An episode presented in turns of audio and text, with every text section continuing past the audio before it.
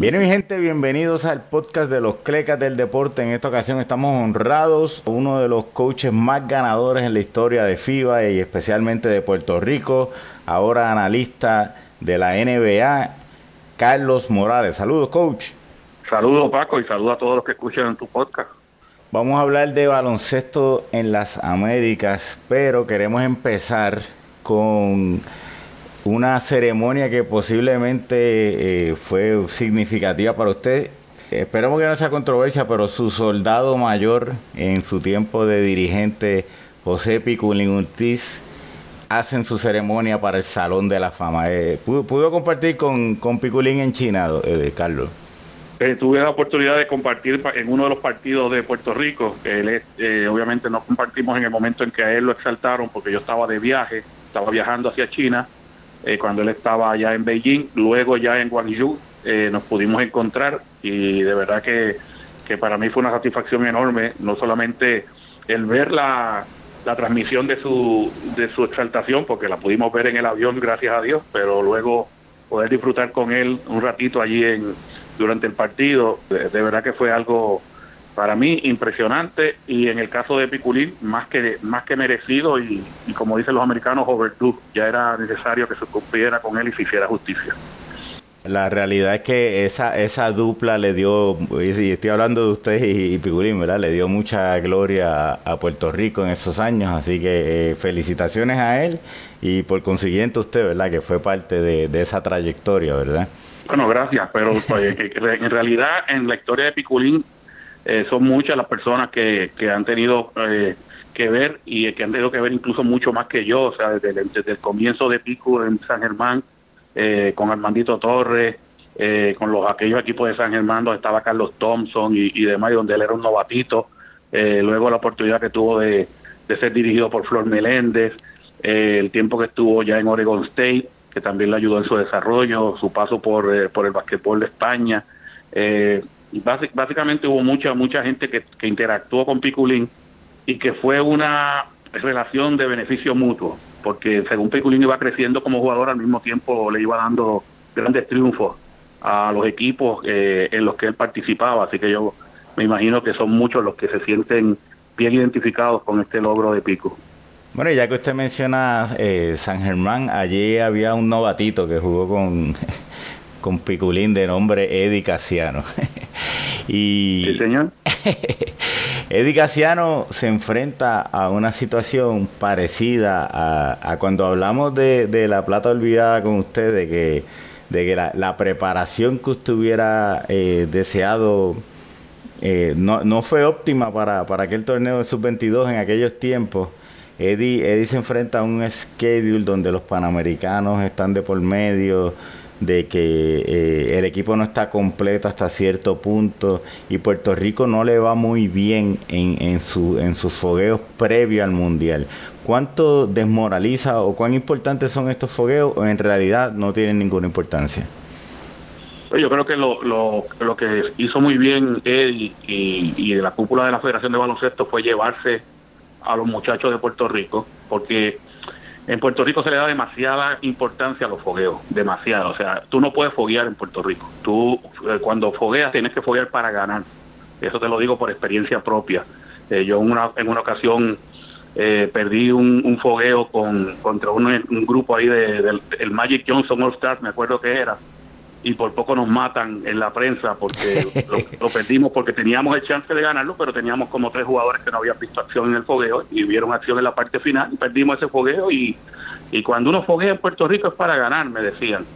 Eh, con la suerte de que una semana más, más tarde ganamos los Goodwill Games en, en San Petersburgo, Rusia. Te digo esto porque eh, no se entiende el término fogueo muy bien en Puerto Rico, aparentemente, a pesar de que es una cultura de baloncesto, es una cultura que no, que no entiende la preparación y se le da demasiada importancia a eso y, basado en eso se, hacen ranking y demás. De hecho, la FIBA también cayó en ese pescado este año de hacer ranking basado en los fogueos, cuando los fogueos son precisamente para, para prepararse, para conocer al rival y para entender situaciones. Eh, por, para darte una, un ejemplo bien claro, el, uno de los logros que más se menciona, si no el más que se menciona individualmente en términos de, de lo que ha logrado un equipo de Puerto Rico, que fue la, la victoria sobre eh, no la victoria, sino la paliza que le dio Puerto Rico a Estados Unidos en, en Atenas 2004 de 19 puntos, no hubiese ocurrido si Puerto Rico una semana, unos 10 días antes, no hubiese perdido por más de 30 en Jacksonville contra ese mismo equipo, eh, en el cual Julio usó una zona por unos 3 o 4 minutos, vio que le hacía daño la zona y la quitó inmediatamente y, prefirió coger su pela de 30 puntos, porque había que guardarla para cuando era necesario de verdad.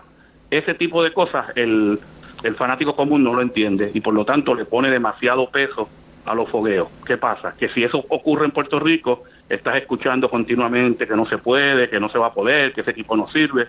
Y yo creo que una cosa que, que hizo muy bien la federación y que hizo Eddie fue llevárselos a China desde temprano y sacarlos de ese ambiente para que pudieran entonces foguear adecuadamente. Nosotros entrevistamos a Igor Churkovich, que fue el que hizo los Power Rankings de FIBA. Y, y precisamente eso nos comentó, nos dice, es que Puerto Rico perdió con el equipo B sub-20 de Croacia. Y cuando yo veo eso, que yo conozco que esos no son los mejores jugadores sub-20 de Croacia, un equipo mundialista no debe perder con, con, un equipo así, ¿no? Y por eso lo puso 30. Este, o sea que realmente le dio el peso a un partido que básicamente es de exhibición, ¿no? Eh, el, señor sabe de basquetbol lo que yo sé de ser astronauta, básicamente. cuando tú haces, cuando tú utilizas ese tipo de, de criterio para, hacer un, aunque el power ranking como quiera es preferencia individual de cada cual, o sea, para el power ranking tampoco tiene ningún valor eh, que no sea eso, el tratar de predecir cómo va a quedar un cómo va a quedar un torneo y en eso sí te, te aseguro yo que yo soy malísimo. Eh, la predicción es una de las cosas que se me escapa totalmente, yo no sé quién tiene ese ese poder de hacer predicciones, yo no lo tengo.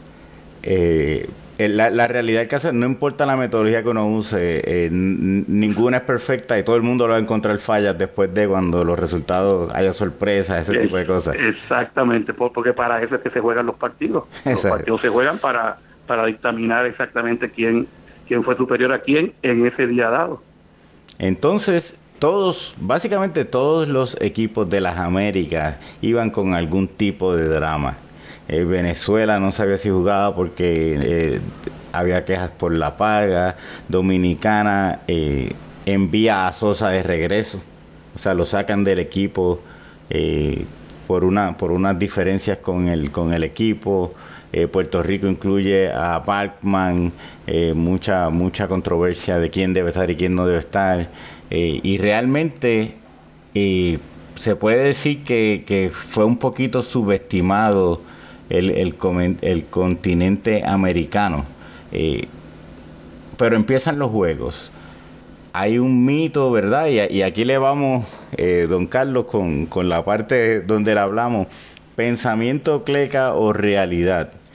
El continente americano está muy atrás al continente europeo en el baloncesto.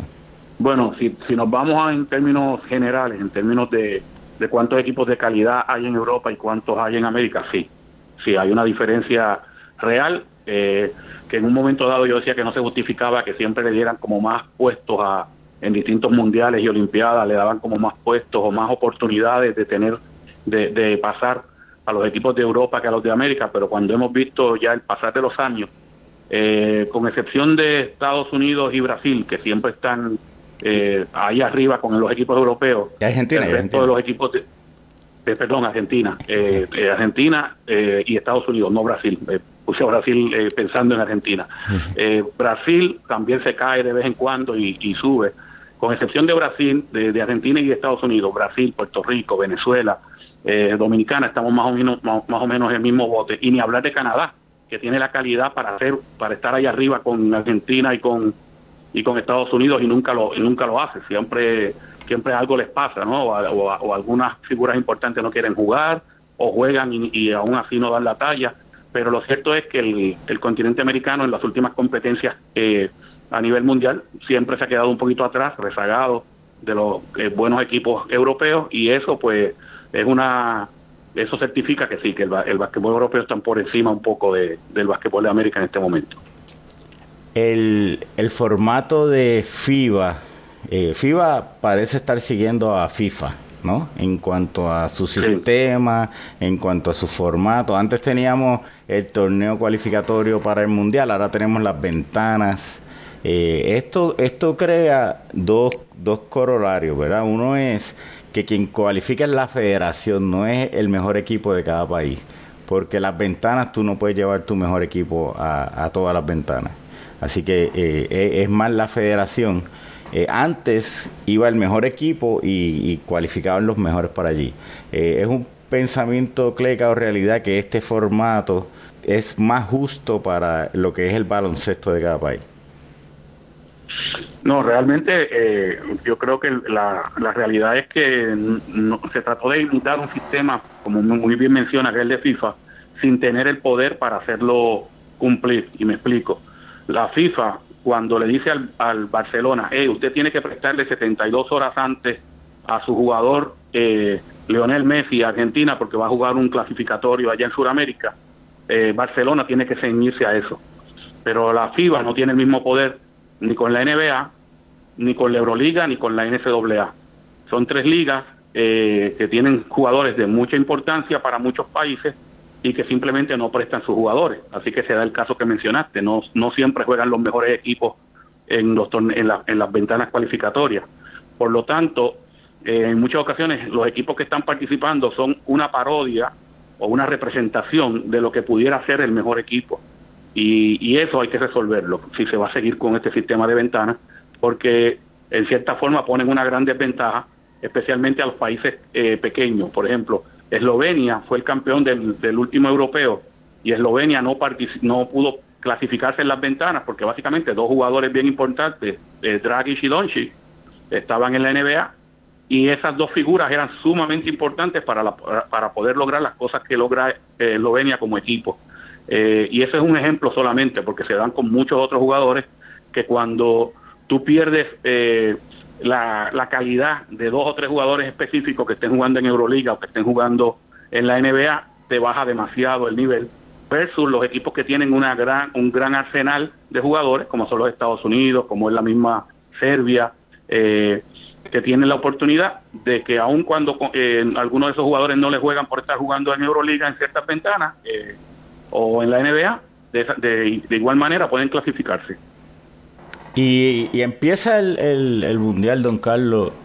Hay unos equipos que celebran el pase a segunda ronda. Tenemos a Venezuela, Dominicana, Puerto Rico.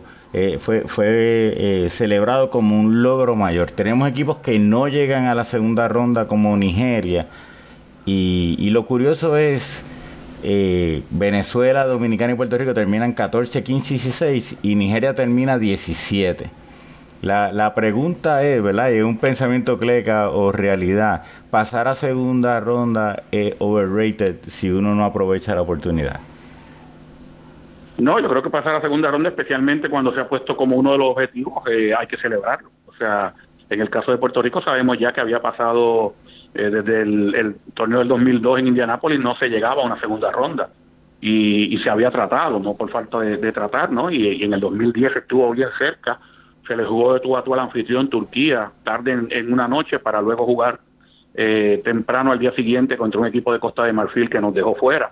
En el 2014 fue un, grupo que uno pensaba que era accesible, que se podía llegar, en el que estábamos con Argentina, con, eh, con Filipinas, eh, Grecia, Croacia y demás, y no se logró. o sea que, que uno sabe que lo difícil que es pasar una segunda ronda y si se pone como un objetivo primario llegar a él, y se consigue, yo creo que es justo celebrarlo. Ok. Eh, por otro lado, eh, caer en, de la manera en que FIBA está construido ahora, eh, no pasar a segunda ronda y ser exitoso en esa ronda de consolación es bien importante. O sea, que los equipos no deben dejarse caer.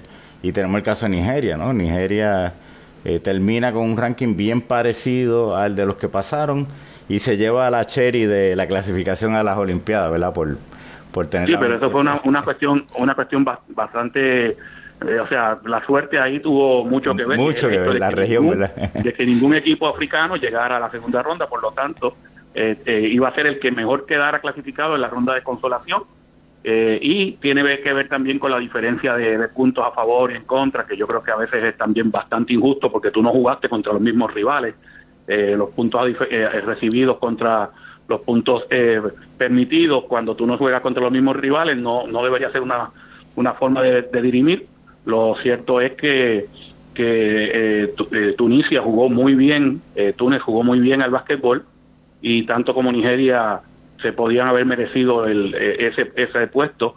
Eh, de hecho, si Túnez nos gana y pasa a la segunda ronda, hubiese asegurado ellos eh, ese puesto por, eh, por África. no se les dio.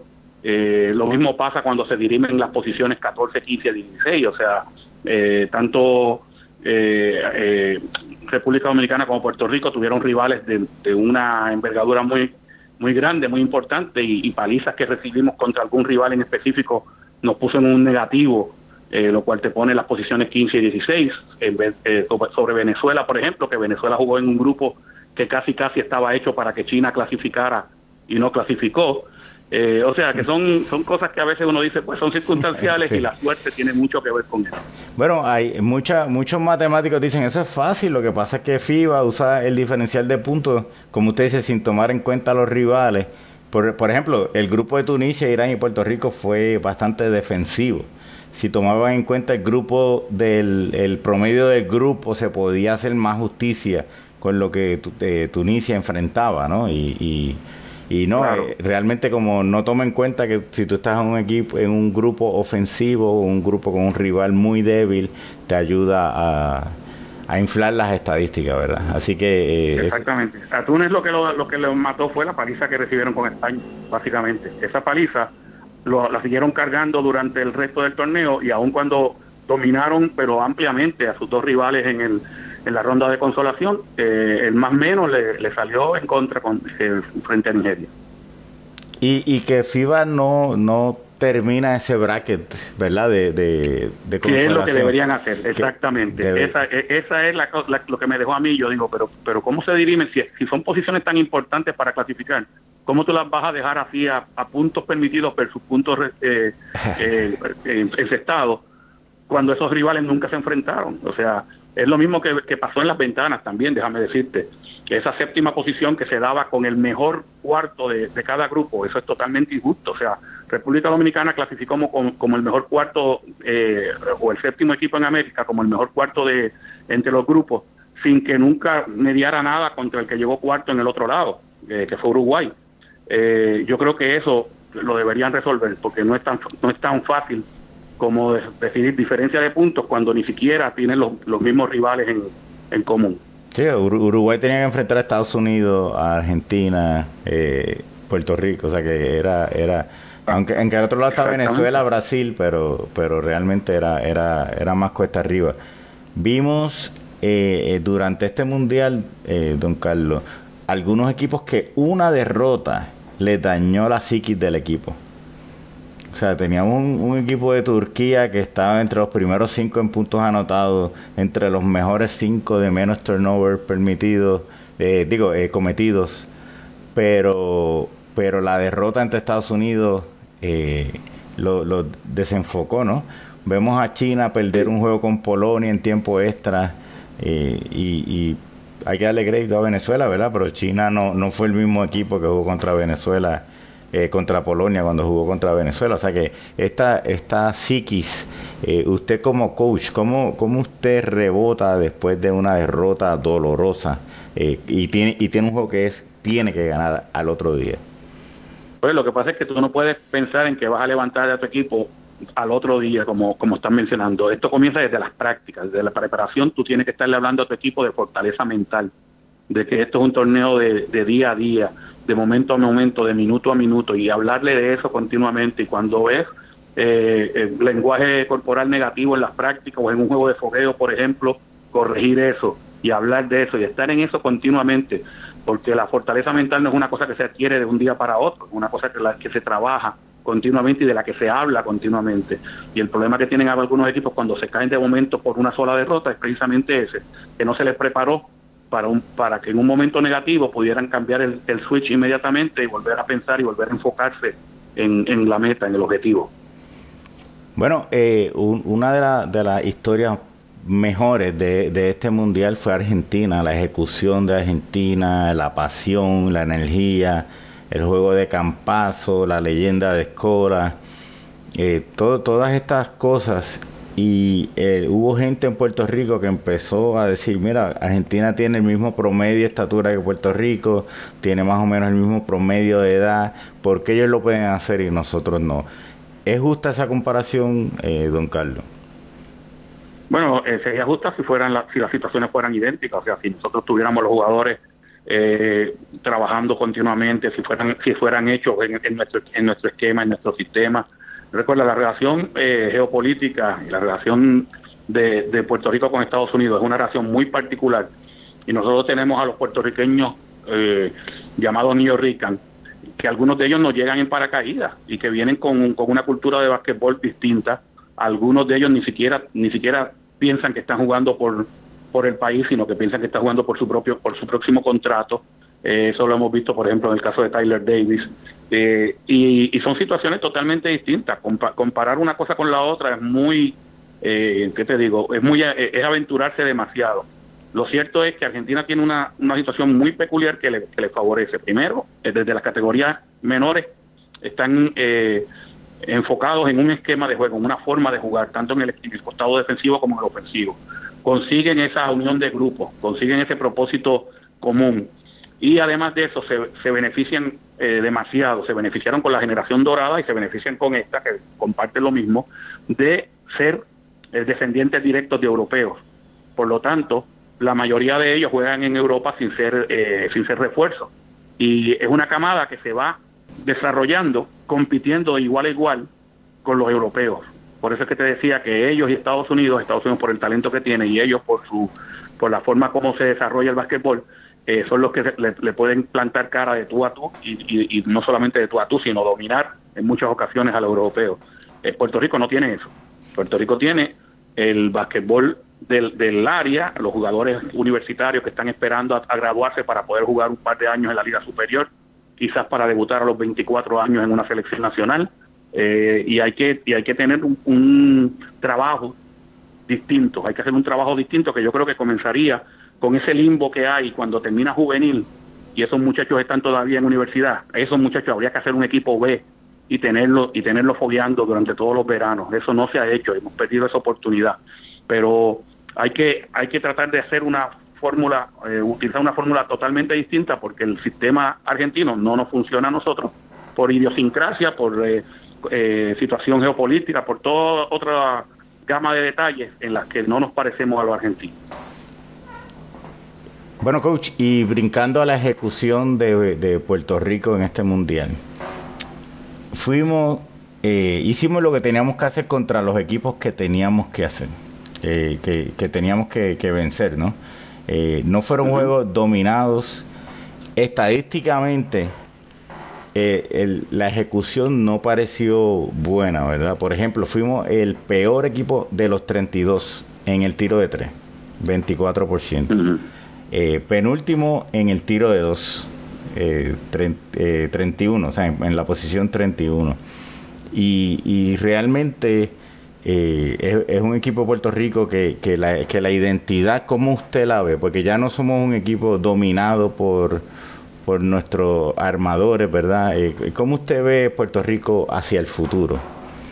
Pues mira, yo vi una cosa bien, bien positiva y de la cual nadie habla porque es la parte fea del baloncesto posiblemente y de la que no estamos acostumbrados. Pues Puerto Rico fue uno de los mejores equipos defensivos del torneo. Por eso es que puedes, con esos números que acabas de mencionar, con un equipo que no tenía tiradores y con un equipo que, que fallaba a veces a boca de jarro y, y puede, puede jugar de ganar los, los, juegos que tienes que ganar y, jugar, y jugarle de tú a tú a dos potencias, porque la única paliza que Puerto Rico recibió en este torneo la recibió de parte de Serbia, que nos dominó de, de rabo a cabo. Pero a Italia se le estuvo ganando por más de 20 puntos. Eh, con, con, con España hubo un lapso en el tercer cuarto que fue el que nos costó, nos costó el juego porque se le dominó la primera mitad y se le jugó muy bien el último cuarto. España es el campeón, no, no, no, no nos olvidemos de eso. Todo esto hablando, recalcando la, eh, lo que pienso yo de que tenemos siempre problemas con los equipos europeos, ¿no? Pues bueno, en este torneo jugamos de tú a tú a dos equipos europeos y le ganamos, como tú bien mencionas, a los que se les puede ganar sin tener una buena ejecución ofensiva. ¿Qué quiere decir eso? Que Puerto Rico defendió, que Puerto Rico jugó buena defensa en conjunto, que estuvo eh, trabajando y eso eh, es una parte integral de tu, de tu poder crear una identidad como equipo. Si nosotros podemos eh, crear ya eso como si fuera nuestra punta de, lanza, si nuestros nuestros equipos de ahora en adelante, tanto a nivel juvenil como las selecciones B que se hagan, como las que van a centro básquet, como las que juegan en la Copa eh, de las Américas, todas esas pudieran ponerse ya como, como sello de, fábrica. Nosotros vamos a defender, independientemente de cómo nos vaya en el costado ofensivo. Vamos a enfatizar, obviamente, la ejecución en el costado ofensivo eh, y tomar buenas decisiones para tratar de minimizar nuestras deficiencias, pero vamos a hacer un equipo que, que ponga nuestra marca en el costado defensivo. Ya de ahí comenzaría una, una identidad que pudiera ser una identidad ganadora. Y, dice que la defensa gana campeonato, ¿verdad? Así que este, sería, sería bueno desarrollar eso. Eh, yo, hago una comparación eh, a veces cuando hay, la impresión de que Kobe Bryant es más clutch que LeBron James. Sin embargo, los números cuentan otra historia. Eh, si, en ciertas categorías uno dice el, el, equipo, el juego empate menos de dos minutos, en muchas de esas categorías LeBron tiene mejores por cientos que Kobe, eh, pero, pero la gente ese no, no nota porque LeBron consigue mucho canasto fácil. Sea, esa penetración con la zurda, eh, un rebote ofensivo, todo, todos esos cuentan en el baloncesto, son canastos que LeBron consigue. Eh, Kobe siempre era el alto grado de dificultad.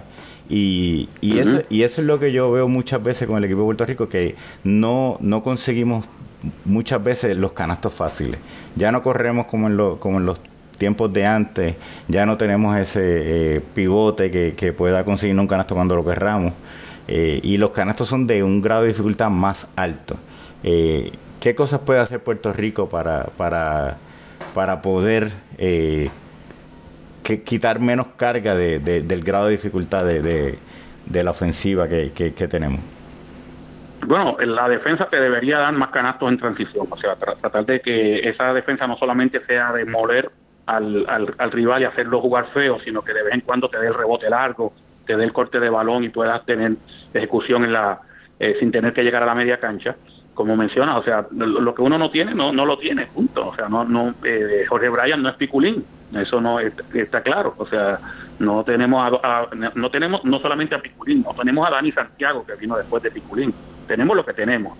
Eh, los bases en este torneo hicieron un trabajo adecuado, diría yo, porque eh, de momento tú verte en un torneo grande si José Juan Barea eh, ya en los últimos dos torneos hemos, eh, hemos perdido a Carlos Arroyo primero y a, Varea después, pues mira, le, cae la responsabilidad a Gary Brown y Angelito de llevar ese equipo como puedan, ¿no?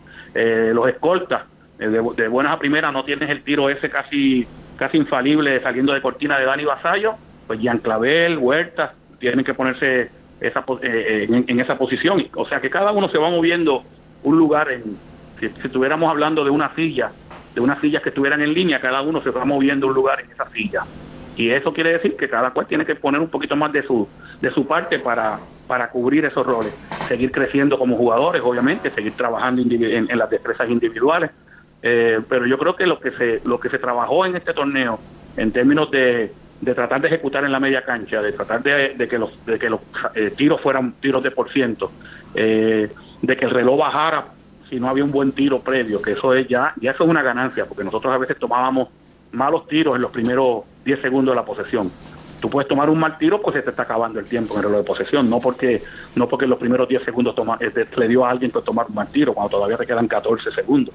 Yo creo que la ejecución fue adecuada, la defensa fue buenísima y que el personal que tenemos tiene que seguir tratando, eh, tenemos que seguir bregando con él, mejorarlo, ver que, que viene subiendo porque lo que uno no tiene no lo tiene. No podemos, no, se puede llorar sobre, sobre la leche derramada. bueno, aprovechando de su reciente viaje a Uruguay, Uruguay es un equipo que está eh, con un resurgir en el baloncesto. Sabemos que es un país dominado por el fútbol. Y, y, el baloncesto es como un segundo plano allí, pero ¿qué usted vio en su visita, eh, Carlos, en este país que está cada vez con esta cepa jugando en Europa eh, y, lucen contendores en, los próximos años. Sí, es un, es un país este muy pasional hacia, hacia el deporte. Eh, como mencionas, el fútbol es número uno, pero el, el basquetbol es número dos bastante cerca. No es, no es como en otros países que cuando uno habla del número dos dice, no, pero el fútbol es uno, dos, tres, cuatro, cinco y seis y el baloncesto es número siete realmente. No, el, el, baloncesto en Uruguay es, también muy bien visto. Eh, hay un, tiene muchos seguidores, tiene eh, una, un, un, núcleo. De hecho, hay mucha gente que, que ama, los que, que los que aman el basquetbol quizás ni siquiera quieren este, seguir el fútbol porque, porque ven que el fútbol es una, eh, les, les entorpece el progreso eh, Uruguay tiene, eh, tiene mucha historia en el básquetbol y tiene muy buena eh, camada de, directores técnicos también, directores técnicos formados eh, allí y que han salido al exterior a, formarse. los jugadores, como mencionas, algunos de ellos tienen la misma ventaja que tienen los argentinos, de que pueden salir como nativos a, jugar en Europa y eso se está dando bastante ya, ya, o sea, los cuales le están sacando provecho. Tienen una base de talento inferior, obviamente menor a la que tiene Argentina o, pudiera tener Brasil, pero sí tienen eh, una buena liga, una, una, liga que está creciendo, que también eso siempre es importante, ¿no? Eh, sacar eh, pinos nuevos de, la liga de la liga local y cuando esos pinos nuevos empiezan a, destacarse, pues entonces sacarlos, exportarlos a Europa, que esa ha sido la fórmula de Argentina y pienso que Uruguay le está le está sacando mucho provecho y ahora han añadido un, una fase bien importante eh, un factor bien importante a su desarrollo y es el hecho de que Rubén Magnano, el que lo dirigió en la, en la última ventana, está ahora como desarrollador de selecciones. No está, no está él involucrado directamente coachando los equipos, sino que lo que está haciendo es creando un programa bien parecido al que se creó en Argentina, eh, bien parecido al que en una ocasión se, se creó en Panamá en los años 80, que es un programa de operación altura y de detección de talentos a, a nivel de la República completo, para jugadores que tienen ese talento, que se les, que se les ve algún potencial, eh, llevarlos a un centro de desarrollo eh, en Montevideo, que también es un centro de desarrollo eh, de, alto rendimiento de primer mundo. así que Uruguay está haciendo las cosas que tiene que hacer para tratar de competir en un mercado que está bastante difícil, específicamente en Sudamérica, donde ellos juegan contra, contra potencias como Argentina, Brasil y Venezuela y ya a nivel de América, donde tienen que jugar contra Puerto Rico, contra México, contra Canadá y Estados Unidos y República Dominicana. Así que es un eh, eh, está bastante competitivo el, el, el salir de aquí de, las Américas y ellos se han dado cuenta de eso y como dicen por ahí en la calle, se han puesto para su número. Están haciendo las cosas que hay que hacer para echar adelante el programa. Mira, mirando el futuro, los dirigentes normalmente eh, son por ciclos, ¿no? El ciclo olímpico eh, uno le quiere dar continuidad desde el principio del ciclo hasta el final del ciclo. Hay casos donde un dirigente continúa luego de un ciclo hacia el próximo ciclo, eh, pero, pero ¿qué tú entiendes que debe ser? Eh, debe haber un cambio por nada más que por traer nuevas ideas luego de Tokio 2020 debe continuar el mismo grupo técnico eh, debe darse la oportunidad a otra gente. ¿Cómo, cómo, tú verías eso si, si, usted estuviera a cargo de las elecciones? Bueno, yo pienso que la, a al grupo técnico al que se pone a cargo de una selección hay que darle la oportunidad de que ellos, eh, de que ellos presenten un plan de trabajo, lo pongan en ejecución y luego eh, evaluar, evaluar los resultados. Y yo creo que lo que, se ha, lo que ha pasado hasta ahora con el grupo de dedicación es que los resultados se han dado. Mientras eso se, se vea y se vea progreso, pues no hay por qué cambiar por el hecho de cambiar. Eh, esa, esa es mi opinión, ¿no? Lo que sí entiendo es que los ciclos ya no son ciclos olímpicos como se mencionaban antes de esos ciclos de cuatro años. Yo creo que ahora los ciclos deben involucrar a las selecciones juveniles. Los ciclos deben eh, que todo el staff esté involucrado con la selección eh, sub-17, o sea, sub, desde el centro básquet, sub-15, sub-16, sub-17, eh, sub-18, sub-19, ese limbo que te dije que hay entre sub-19 y poder jugar profesional en Puerto Rico, que los muchachos están en el básquet universitario, tener un equipo B y que y responsabilizar al, al cuerpo técnico de esa de ese ciclo, incluyendo todo lo que ocurra con esas elecciones. Yo creo que esa es la forma justa de, evaluar eh, si se está teniendo éxito o no. Y, y si vamos a lo que está ocurriendo ahora mismo, si vamos a hablar en, en Arroyo Habichuela, el equipo de, de está teniendo éxito en cuanto a todo eso que hemos mencionado, con la excepción de que no tenemos un equipo B que se esté fobiando en estos momentos, que, le dé la oportunidad que Gandía, que Arnaldo Toro, que, que Jivan Jackson, eh, que todos esos muchachos estén jugando eh, ahora mismo y ya se estén preparando para ser el, próximo equipo nacional. Ese es el único eh, la única falla que yo le veo a lo que está haciendo la Federación de Baloncesto de Puerto Rico en este momento. Sí, que es lo que nos, nos lleva a jugadores debutando con 30 años en la selección. Este, Correcto. Y este objetivo encontrado cuando, cuando se habla de un centro básquet, ¿verdad? Que, que no eh, queremos, como usted dice, queremos ganarlo todo. Eh, en los americanos le dicen try hard. Eh, donde tú puedes ganar de otra manera, pero quieres ganar a las malas. Eh, y eso no, no, no siempre el, el, objetivo a corto plazo te ayuda a las metas a largo plazo, ¿verdad? Este, pero eh, por lo menos los resultados han estado ahí, como usted dice, el, el, adelantamos a segunda ronda y hay, y hay momentum para, para poder desarrollar más juventud. Isaya Piñero lució bien, Iván Gandía eh, viene por ahí, viene una camada de, de graduados de la NCAA eh, que, que, esperamos que en los próximos años estén eh, con, con, más sentido patrio. Eh, ¿Ustedes de allá cómo le, cómo le cayó esta, estas actitudes de John Holland, Tyler Davis eh, previo a este mundial? Mira, la de Holland es difícil hablar hablar mal de, de, la de Holland porque yo he estado en el proceso y sé que se han hecho se han hecho a veces acuerdos con otros jugadores eh, yo creo que lo de Holland se debió haber trabajado un poquito más tras bastidores, entiendo yo. No, no tirarlo al medio como dicen como dicen los, los, los millennials. eh, eh, en este momento, o sea, yo, yo he estado cerca de procesos con otros jugadores y se han desarrollado de, de forma distinta. Y creo que Holland se merecía eso este año, porque era, el, era un jugador, eh, tal y como nosotros habla, hablamos a veces de nuestros NBA, bueno, John Holland era nuestro NBA de este año y pues, lamentablemente pues no se pudo llegar a un acuerdo con él. Y si Pero no, Tyler Davis igual sí. per, perdone, si no había el dinero, pues uno uno decía, mira, no no no puedo cumplirte, eh, pero pero suspenderlo indefinidamente eh, de la selección, ¿verdad? Eh, no, no va acorde con lo que hacen otros países. Eh, Estados Unidos no tendría gente jugando en la NBA si suspendiera a todos los que no quisieron jugar, ¿verdad? Exacto. O sea, yo, yo pienso que, que, que se pudo haber manejado de otra forma, si bien te puedo decir que que Jun y su grupo han hecho han hecho maravillas para tratar de, de tener un equipo un grupo representativo que, que vaya con, con, orgullo a representar a Puerto Rico y a, y a tratar de ponernos en el mejor eh, nivel. Yo creo que en esa se como dicen los americanos they drop the ball. Este pero lo, pero está la otra parte la de Tyler Davis la de Mo Harkless la, la de Chavaz Napier la de el mismo Isaac este que está ahora con Orlando Magic. Vamos a olvidarnos de esa gente uh -huh. eh, sí Jonathan Isaac que, que dice, no, yo, yo este año no puedo ir porque me voy a, de a, dedicar a mejorar mi cuerpo para tener una buena temporada de NBA, lo cual se puede entender, pero dos días después lo llama el, el Select Team para, para foguear a la selección grande y salió corriendo para allá.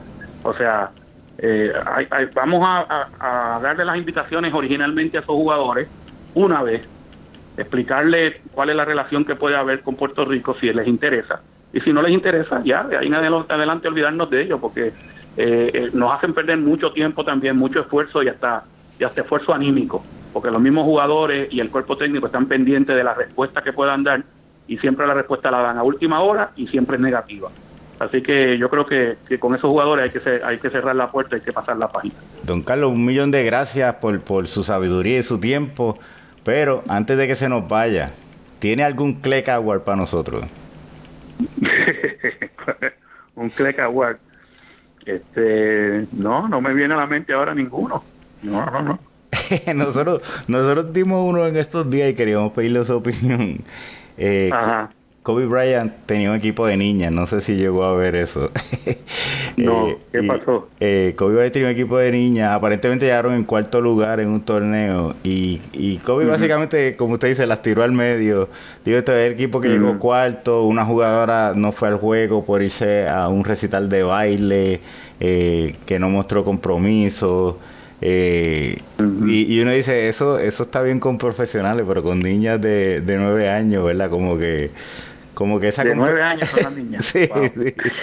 Ese, eh, uno veía la foto y uno no veía diversión en, ese, en, la cara de esas niñas no obviamente acaban de perder probablemente este y nadie está contento sí. en ese momento pero pero en esas categorías, eh, inclusive el gran Kobe Bryant, que se, que se ve que es de las personas más competitivas en todo el mundo, eh, no, no, es, no es, nosotros le dimos el Cleck Award por, por, por irse overboard, ¿verdad? Como dicen, eh, en cuanto a esto. ¿Cómo, ¿Cómo usted ve eso, don Carlos? Bueno, yo me uno a ese Cleck Award porque obviamente lo primero que tiene que, que tiene que ver con el deporte infantil y juvenil es que tiene que ser divertido para los participantes. Es la, es la primera razón por la que la gente compite o entra en una, en una competencia deportiva, para divertirse, para desarrollarse eh, físicamente.